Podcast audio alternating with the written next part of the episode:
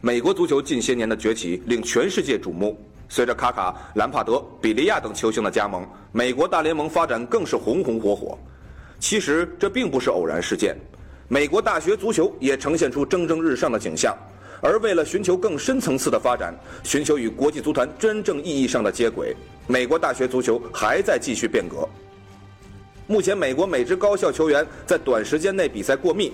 整个赛季基本维持每周三场的节奏，有时候四天三场也不少见。这会导致球员们受伤频繁，严重阻碍身体发育。而为了保护球员，美国大学足球联赛允许无限制换人，并允许被换下球员重新上场，这与国际足球规则背道而驰。因此，改革已经势在必行。希洛夫斯基是美国高校足球运动最积极的倡导者之一，他联合 NCAA 领导人、MLS 官方和美国足球联盟，立志改变美国大学足球现状。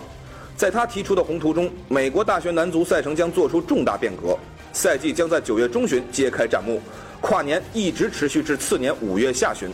而与欧洲接轨的新赛程预计会从二零一六至一七赛季实行。每支高校球队赛季训练天数由一百三十二天增至一百四十四天，八月开设训练营，并增加两场热身赛，从九月中旬到感恩节前的每个周末都要做赛，一共要打十三场比赛。每年的十一月下旬至二月下旬，球队进入冬休期，但仍要保证八小时的培训课程。春训营将从二月下旬的热身赛开始，赛季将在三月中旬重新开打，其中包括九场常规赛，外加杯赛和 NCAA 锦标赛。改革赛制可以让大学足球避开棒球、冰球等赛程安排，并避免与大学橄榄球、篮球比赛的冲突。五月进行的季后赛更有机会出现在电视直播档。谢洛夫斯基认为。新的大学足球赛制有利于大学生们充分挖掘自己的足球潜能，并积累足够的生活经验。属于他的时代已经到来。